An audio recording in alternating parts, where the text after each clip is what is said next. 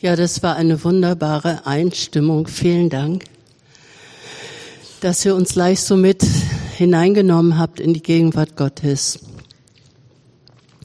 Und ich habe gedacht, ich habe vorhin gefragt, ob Sie noch die Jugendband sind oder einen anderen Namen haben. Und Sie haben gesagt, nee, für Jugendband, Jugendband sind wir eigentlich schon zu alt geworden, aber neuen Namen haben wir noch nicht.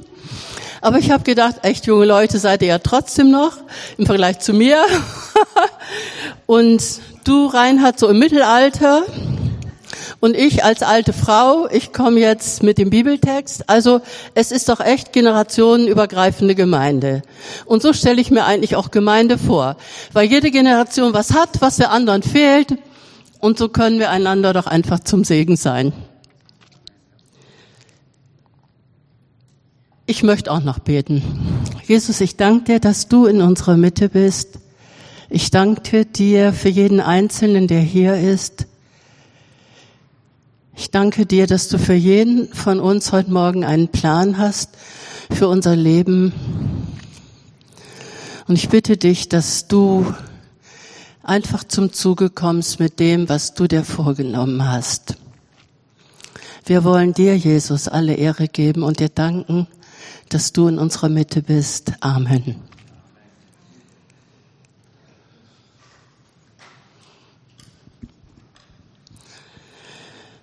Und ich sah einen Engel in der Mitte des Himmels fliegen.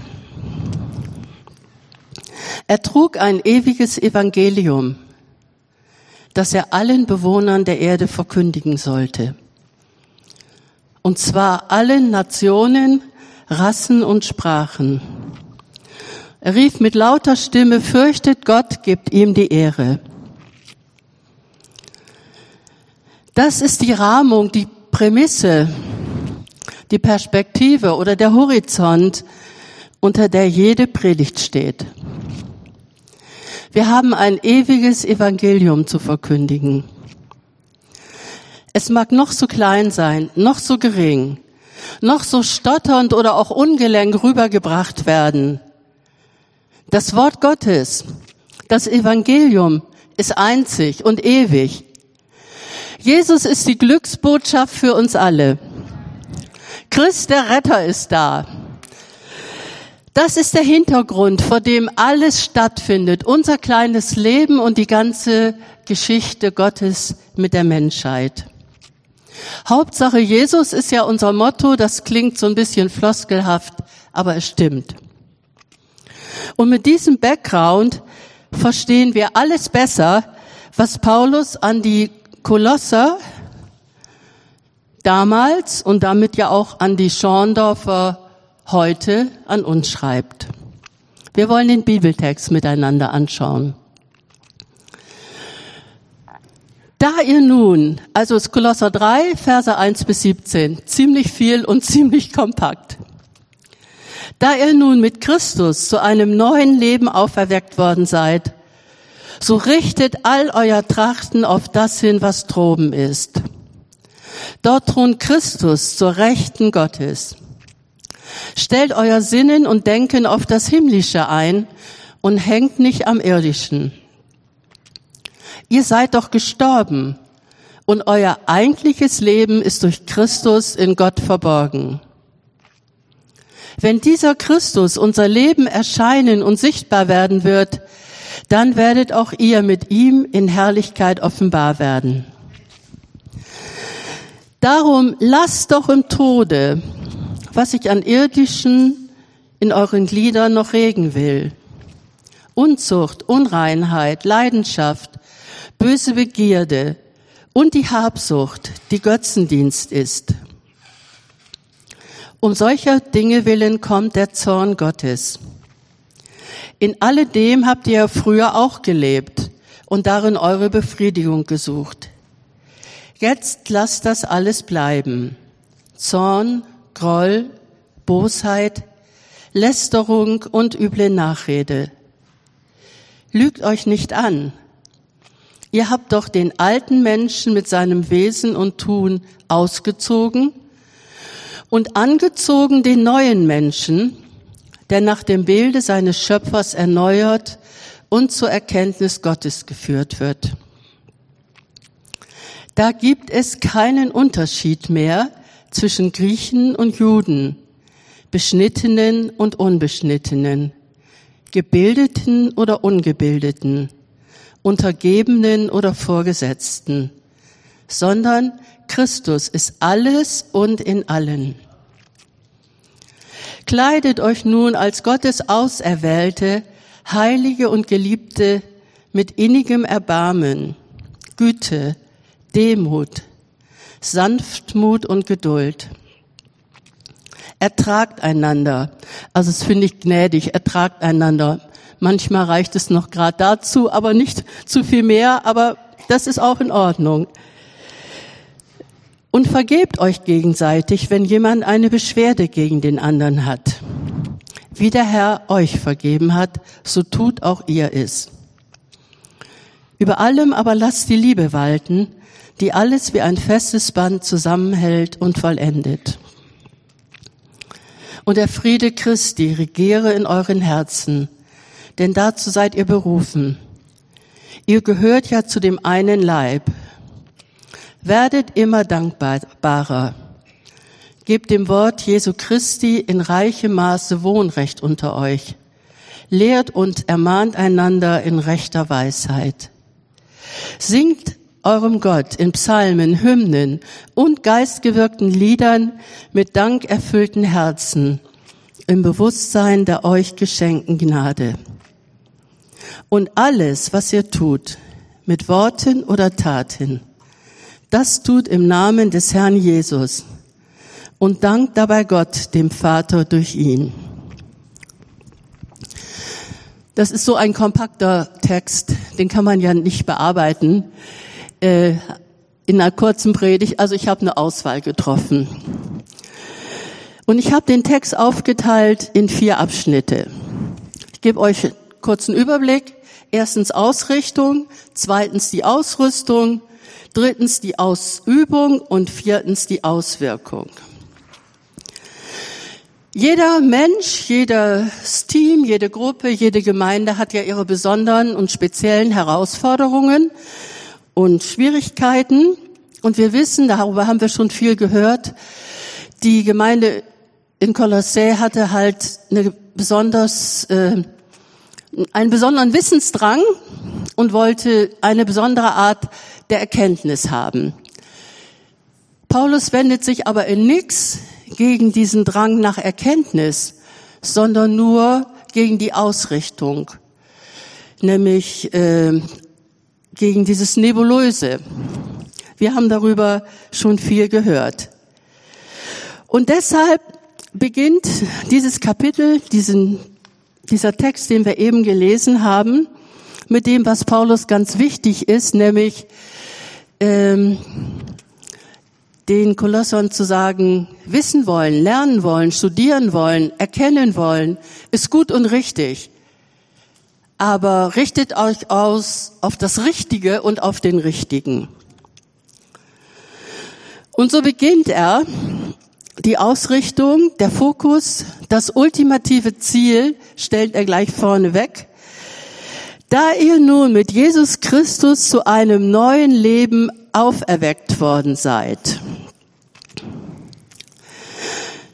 Dieser steile Einstieg ist die Grundlage für die Ausrichtung. Eigentlich könnten wir hier schon stoppen, um uns diese Realität zu vergegenwärtigen. Wir sind hier zusammen als Auferweckte und als Auferstandene. Die Todesstarre liegt hinter uns. Die Auferstehungskraft Jesu pulsiert in unseren Adern. So sieht es Gott der Vater in Jesus Christus, unserem Herrn in welcher Verfassung du heute Morgen auch immer gekommen bist. Das Lebenswasser des lebendigen und auferstandenen Jesus Christus ist hier. Es fließt in dir. Das ist der Tatbestand, sobald du Jesus als deinen Kyrios, als deinen Herrn angenommen hast. Weil das so ist, fährt Paulus fort, Richtet all euer Trachten auf das hin, was droben ist. Achtet auf die Ausrichtung.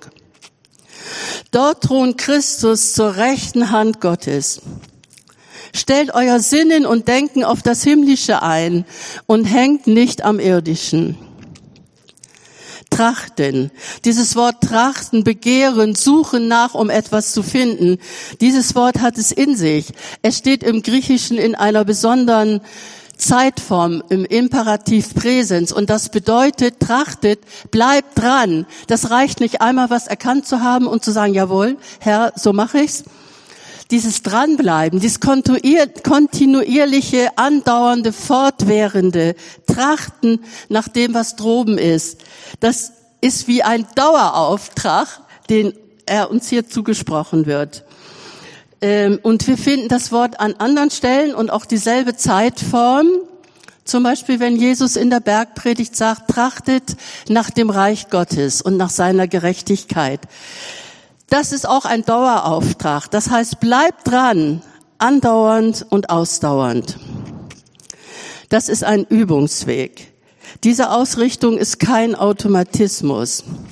Auch wenn wir schon einmal begriffen haben, worum es im Leben geht und dass Jesus Weg, Wahrheit und Leben ist. Dieses immer wieder sich auf ihn ausrichten und dranbleiben, das erinnert mich so ein bisschen, äh, wenn man lernt, lernen will, ein neues Instrument zu spielen. Also ich habe mit 30 angefangen, Querflöte zu spielen, mein Trauminstrument. Ich fand es wunderbar. Ich habe gute Fortschritte gemacht. Und dann bin ich umgezogen und hatte keinen Flötenlehrer mehr. Und dann ist mir echt alles flöten gegangen. Und ich glaube, im Glaubensleben ist das sehr ähnlich. Ähm, der berühmte Cellist Pablo Casals, ähm, der hat mit über 90 Jahren noch täglich seine Bach-Sonaten geübt. Und ein Verehrer von ihm hat gesagt, ja, du bist doch schon so toll.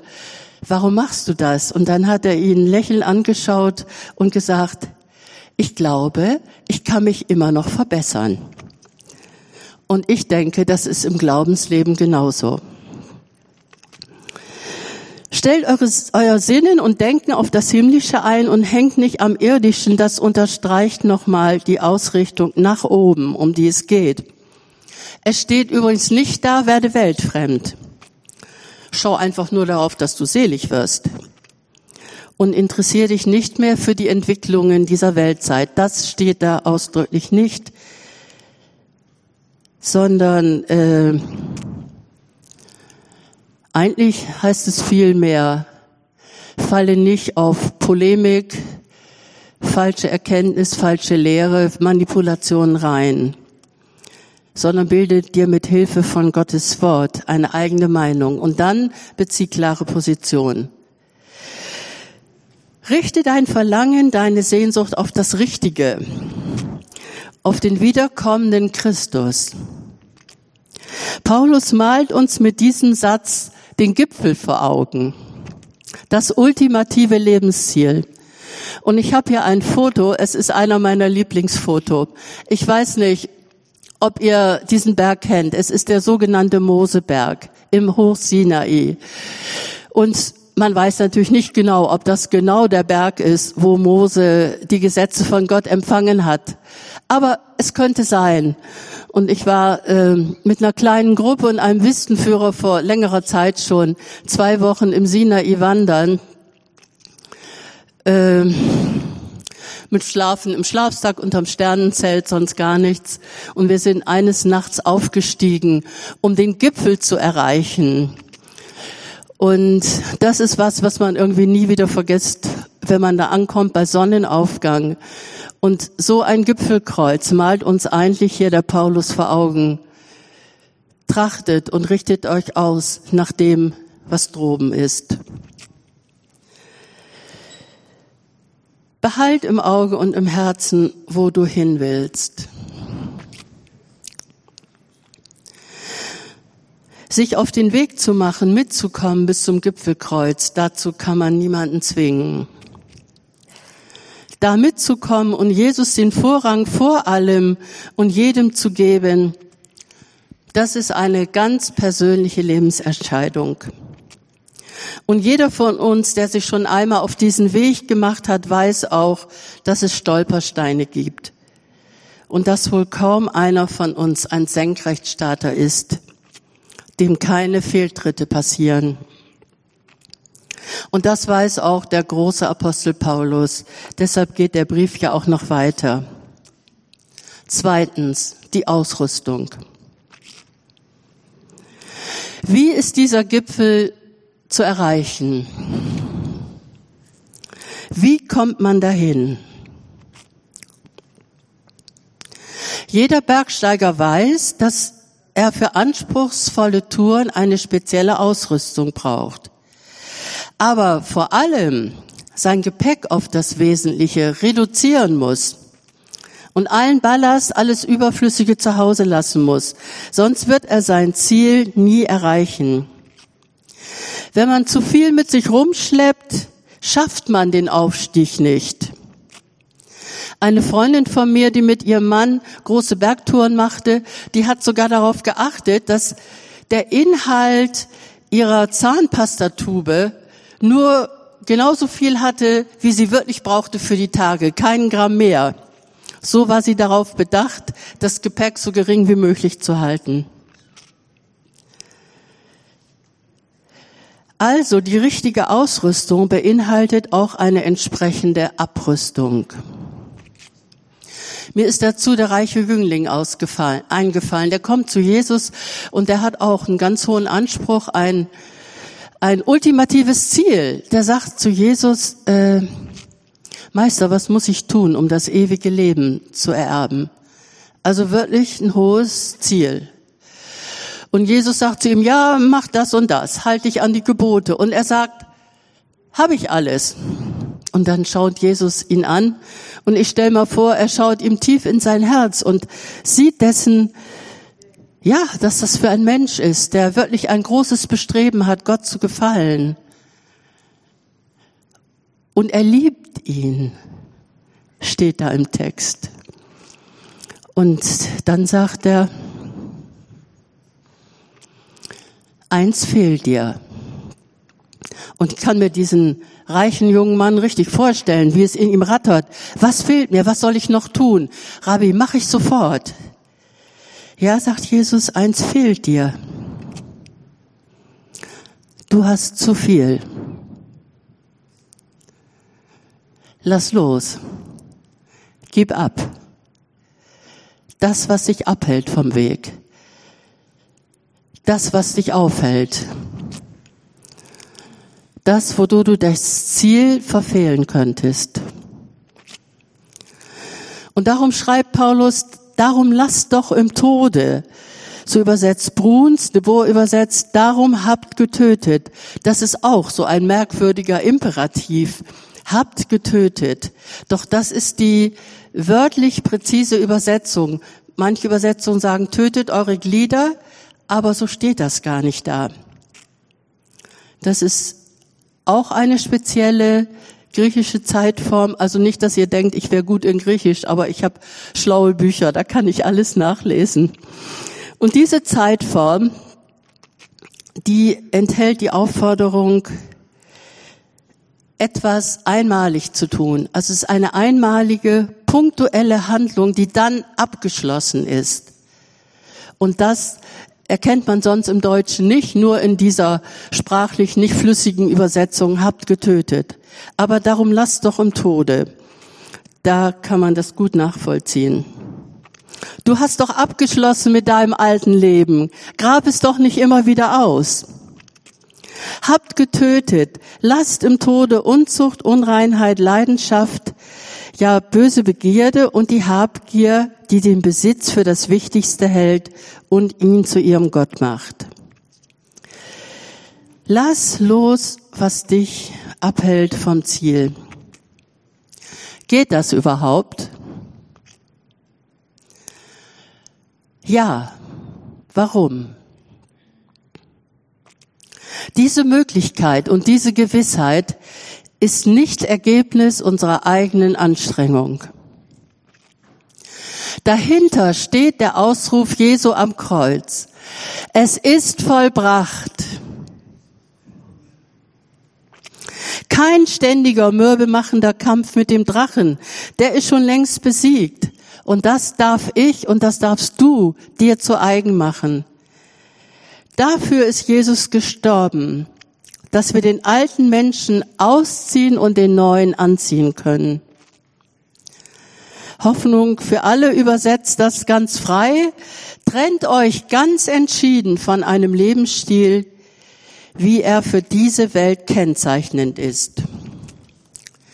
Dazu zählen auch, fährt Paulus fort, Zorn, Groll, Bosheit, Lästerung und üble Nachrede. Und um das abzulegen, genau dafür benötigen wir die richtige Blickrichtung. Die Ausrichtung auf Jesus Christus, so wie wir sie eben besprochen haben. Und diese Wandlung vom alten Menschen zum neuen, das ist die größte Befreiung aller Zeiten. Es ist ein Wandlungsweg. Es ist geschehen, es ist vollbracht, doch verwirklicht sich nicht über Nacht. Ach, das reimt sich sogar. Es ist vollbracht. In einem Vortrag, äh, da war Lapid, ein, ein äh, jüdischer, sehr bekannter Religionsphilosoph, und er sprach vom Volk Israel und dann sagte jemand, ja, das Volk Israel, ausgezogen aus Ägypten und in der Wüste immer umgekippt, immer wieder zurückgeguckt. Kein echter Fortschritt. Wie kann denn sowas möglich sein? Und dann sagte der Lapid, die Israeliten waren ausgezogen aus der Sklaverei in Ägypten, ja. Aber Ägypten war noch nicht ausgezogen aus ihnen. Und ich glaube, das kennen wir auch. Doch diese Abrüstung, das Ablegen der alten Lebenskleider hat nicht nur enormen Einfluss auf das eigene Leben, sondern auch auf das soziale Miteinander in der Gemeinde. Das möchte ich nun noch hervorheben. Da ihr, also zur Ausrüstung gehört eine Abrüstung, und nun, da ihr den alten Menschen abgelegt und den neuen angelegt habt, so schreibt Paulus, gibt es keinen Unterschied mehr zwischen Griechen und Juden, Beschnittenen und Unbeschnittenen, Gebildeten und Ungebildeten, Untergebenen oder Vorgesetzten, sondern Christus ist alles und in allen. Es gibt natürlich unterschiedliche Gaben und Ämter und damit auch unterschiedliche Verantwortlichkeiten. Ja, aber jedes Teil am Leib Christi ist so einzig und so unersetzlich an seinem Platz, dass die sonst üblichen Kategorien hinfällig sind, ja eigentlich überholt. Durch das veränderte Denken des neuen Menschen. Es gibt keine Eliten in der Gemeinde Jesu Christi.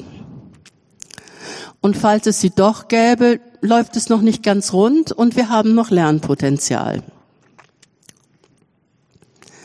Es geht um Jesus Christus, nicht um uns. Und genau das macht den Unterschied. Drittens die Ausübung. Ich nenne es bewusst Ausübung, nicht Ausführung, weil ich glaube, dass es ein, eine Übung ist, ein Weg. Wir sind hier zusammen nicht nur als Auferweckte und Auferstandene, sondern haltet euch fest, wenn wir es ernst nehmen, dann ist das äh, eine ziemlich heiße Kiste. Wir haben eine neue Identität. Wir sind hier zusammen als Auserwählte, Heilige und Geliebte. Du bist auserwählt, heilig und geliebt. Und dann geht es hier um die Kleidung, die zur neuen Identität passt. Zieht nun an oder kleidet euch als Gottes auserwählte, heilige, geliebte, mit innigem Erbarmen, Güte, Demut, Sanftmut und Geduld. Zieht euch um, kann man auch salopp sagen. Hier geht es um die Kleidung, die zu der neuen Identität auch passt. Darum habt angezogen, wieder so eine komische Zeitform. Am Anfang hat Paulus ja gesagt, erkennt doch endlich, was ihr in Jesus Christus habt und hört auf, nach irgendwelchen nebulösen Erkenntnissen zu suchen, die euch doch nicht weiterbringen. Aber hier führt er uns jetzt weiter zu der Kehrseite der Medaille. Er verweist die Kolosse auf sich selbst, indem er eigentlich deutlich macht, er könnt doch auch, wer ihr in Jesus Christus seid. Kinder, Auserwählte, Geliebte des großen Königs, des Königs aller Könige. Seid das, was ihr ja schon seid, seid es konkret, haltet es fest. Bleibt dabei in den Einzelentscheidungen des täglichen Lebens. Ich kann mich weigern, die alten Klamotten immer wieder aus der Kleiderablage rauszuholen und doch noch anzuziehen. Und das ist kein Streben nach einem Idealzustand menschlichen Vollkommenheitswahn. Das wäre schrecklich. Wir mühen, wir mühen uns nicht ab, durch Wohlverhalten Gottes Lieblinge zu werden. Das sind wir längst. Und es geht darum, das zu sein, was wir schon sind. Königskinder durch Geburt, durch die Wiedergeburt. Und die Gegenüberstellung der alten Kleider macht das so ziemlich deutlich. Es waren, äh, sind beides, also auf beiden Seiten waren fünf, diese fünf Sachen aufgestellt, ausgezogen, den Zorn, anzuziehen, ein Herz des Erbarmens, ausgezogen, Groll, anzuziehen ist die Güte, ausgezogen, Bosheit, das Gegenmittel heißt Demut, ausgezogen Lästerung, das Kontrastprogramm Sanftmut, üble Nachrede, Geduld. Ein Herz des Erbarmens und all die anderen königlichen Kleidungsstücke, um das jetzt mal in dem Bild zu bleiben, können wir uns nicht selber nähen. Sie sind nicht selbst gestrickt. Das wäre sonst, wie in Kolosser 2, Vers 23 steht, also im Kapitel davor, selbstgemachte Frömmigkeit, um sich Wunder wie Weise vorzukommen. Selbstgemachte Güte, gewollte Demut, angestrengte Sanftmut. Wie lange ist das durchzuhalten? Und wie kommt das bei anderen an? die ja in der Regel auch ein ganz gutes Gefühl für Echtheit haben. Nein, diese Kleidungsstücke hängen an der königlichen Garderobe und warten da auf uns. Das äh, Bild mit zu Füßen Jesu zu setzen, passt wunderbar da rein. Denn es sind Eigenschaften Jesu, mit denen er uns ankleiden möchte. Bleibet in mir und ich in euch, denn ohne mich könnt ihr nichts tun. Das ist ein anderer zentraler Hinweis, in die Wesenszüge Jesu einzutauchen und das, was nur er schenken kann, nicht selber zu machen. Denn wir leben als Beschenkte und nicht als Leistungsträger. Wir folgen dem nach, der gesagt hat, lernt von mir, denn ich bin sanftmütig und von Herzen demütig. Nicht der Management-Maxime, verkaufe dich so gut es geht. Gewöhn dich an anders, heißt es in der Chosen-Serie, den Jesus-Film immer wieder. Das lässt sich also üben. Kleidet euch als Auserwählte, Heilige und Geliebte mit den Kleidern des Heils, also mit dem passenden Outfit. Was nun hilft uns konkret dabei, diese neuen Kleidungsstücke anzuziehen und zu tragen? Ich kann das nur streifen, nur erwähnen, überhaupt nicht mehr ausführen. Werdet immer dankbarer, steht dann in Vers 16. Gebt dem Wort Jesu Christi in reichem Maß Wohnrecht unter euch. Wörtlich steht sogar da, das Wort des Christus sei bei euch zu Hause reichlich. Also, das Wort Jesu Christi soll in deinem Leben richtig zu Hause sein. Singt eurem Gott in Psalmen, Hymnen und geistgewirkten Liedern.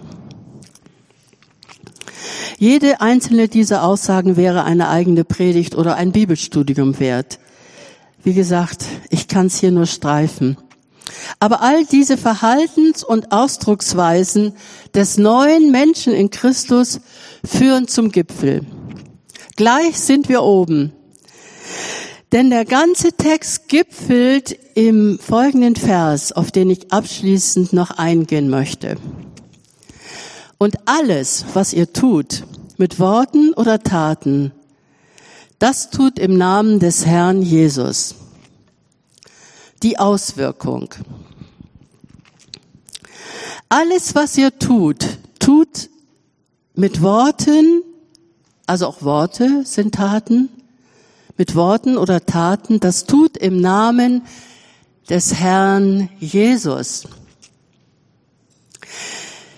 Ich habe lange darüber nachgedacht und gebetet, was das bedeutet. Alles in Jesu Namen. Reden, beten, handeln. In Jesu Namen. Wie geht das? Wie erreiche ich dieses Gipfelkreuz? Mein innerer Eindruck ist folgender alles zu tun bzw. zu lassen, je nachdem, in Jesu Namen. Dieses Ziel erreichen wir nicht durch einen Willensakt, mit dem ich mir die Kraft Gottes aneignen oder erobern könnte. Vielleicht viel eher durch einen Sehnsuchtsschrei. Näher, mein Gott, zu dir. Im Namen Jesu das ist Ausdruck und Auswirkung einer Beziehung, einer Liebesbeziehung. Eine Auswirkung des inneren Lebens mit Gott. Eines inneren, wahrscheinlich täglichen, manchmal stündlichen Läuterungs- und Hingabeprozess an ihn. In Jesu Namen. Das ist die Auswirkung dessen, womit wir uns die ganze Zeit beschäftigt haben. Die einzelnen Schritte, Ausrichtung, Ausrüstung und Abrüstung, Ausübung wirken sich auf unser Leben aus und führen uns direkt hinein in die Kraft, die im Namen Jesu liegt. All das wird möglich durch die Erfüllung mit und Führung durch den Heiligen Geist. Ich glaube, dass der Name Jesu wie ein Kraftfeld ist, wie ein Heilungsraum, in den jeder, der es möchte, eintreten kann, um das zu erfahren. Der Name Jesus steht über alle Namen. Er ist unvergleichlich. Er ist der Schlüssel zum Herzen Gottes. Der Schlüssel, der das Tor zum Himmel, zum ewigen Leben öffnet und Gefängnistüren aufbricht und von Belastungen befreit. Jesus selber sagt in seinen Abschiedsreden, aber alles, was ihr bitten werdet, in meinem Namen, das werde ich tun, damit der Vater im Sohn verherrlicht wird. Wenn ihr also etwas bitten werdet in meinem Namen, werde ich es tun. Der Beistand aber, der Heilige Geist, den der Vater in meinem Namen senden wird, der wird euch alles lehren und euch an alles erinnern, was ich euch gesagt habe. Der Name Jesus, Yeshua in Hebräisch, bedeutet Retter, Erlöser, Helfer, Heilbringer. Jahwe ist Retter, ist da drin enthalten. Dieser Name Jesus tut uns gut. Er hat heilende, stärkende Wirkung. Dein Name ist wie ein ausgegossenes Salböl, sagt die Braut im Hohen Lied. Es gibt 250 Namen für Jesus in der Bibel. Schon im Alten Testament wird er angekündigt mit wunderbaren Namen wie Friedefürst, wunderbarer Ratgeber, starker Held. In der Offenbarung steht, Jesu Name ist Wort Gottes. Und etwas weiter dann auf seinem Gewand und seiner Hüfte steht sein Name geschrieben. König der Könige und Herr der Herren.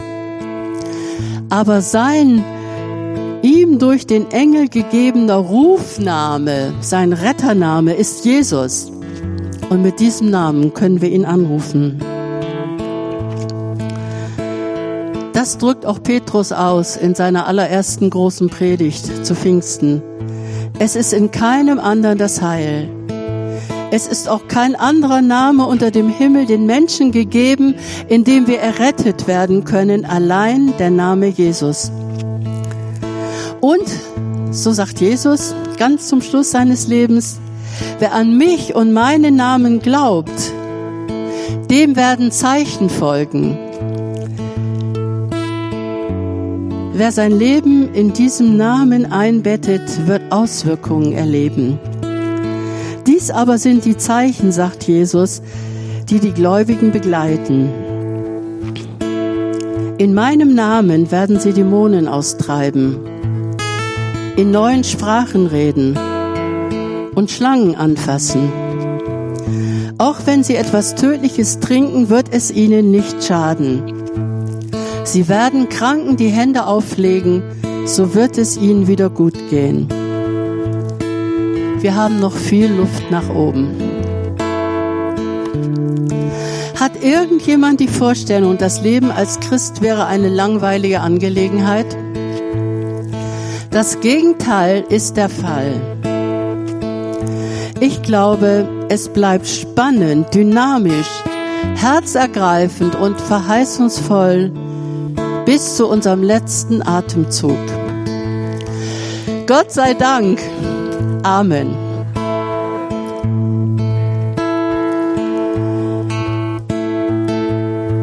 Das Lobpreisteam ist da, das ist wunderbar. So, das ist wie eine Rückendeckung. ähm, wir haben ja jetzt noch eine Reaktionszeit, während Paul und Beate wieder rausgehen und für euch bereit stehen oder sitzen für Fürbitte. Und ich dachte, dass jeder still an seinem Platz bleibt bei sich selber und sich fragen kann, was will ich ablegen oder ausziehen? Was will ich stattdessen anlegen oder anziehen? Und das für den Monat September einfach mal üben. Andauernd und ausdauernd. Und um es konkret zu machen, frag dich doch, mit wem spreche ich in den nächsten drei Tagen darüber. Es gibt ja so die Regel, wenn man etwas verändern will, muss man das und sich vornimmt, das zu tun, das in den nächsten drei Tagen umsetzen, sonst verflacht es und verfliegt es. Also was will ich ablegen, ausziehen und was möchte ich stattdessen anziehen? Und das Lobpreisteam wird jetzt die nächsten zwei Minuten einfach ein bisschen Instrumentalmusik machen, dass jeder für sich in Ruhe nachdenken kann und dann uns weiterleiten in den Lobpreis.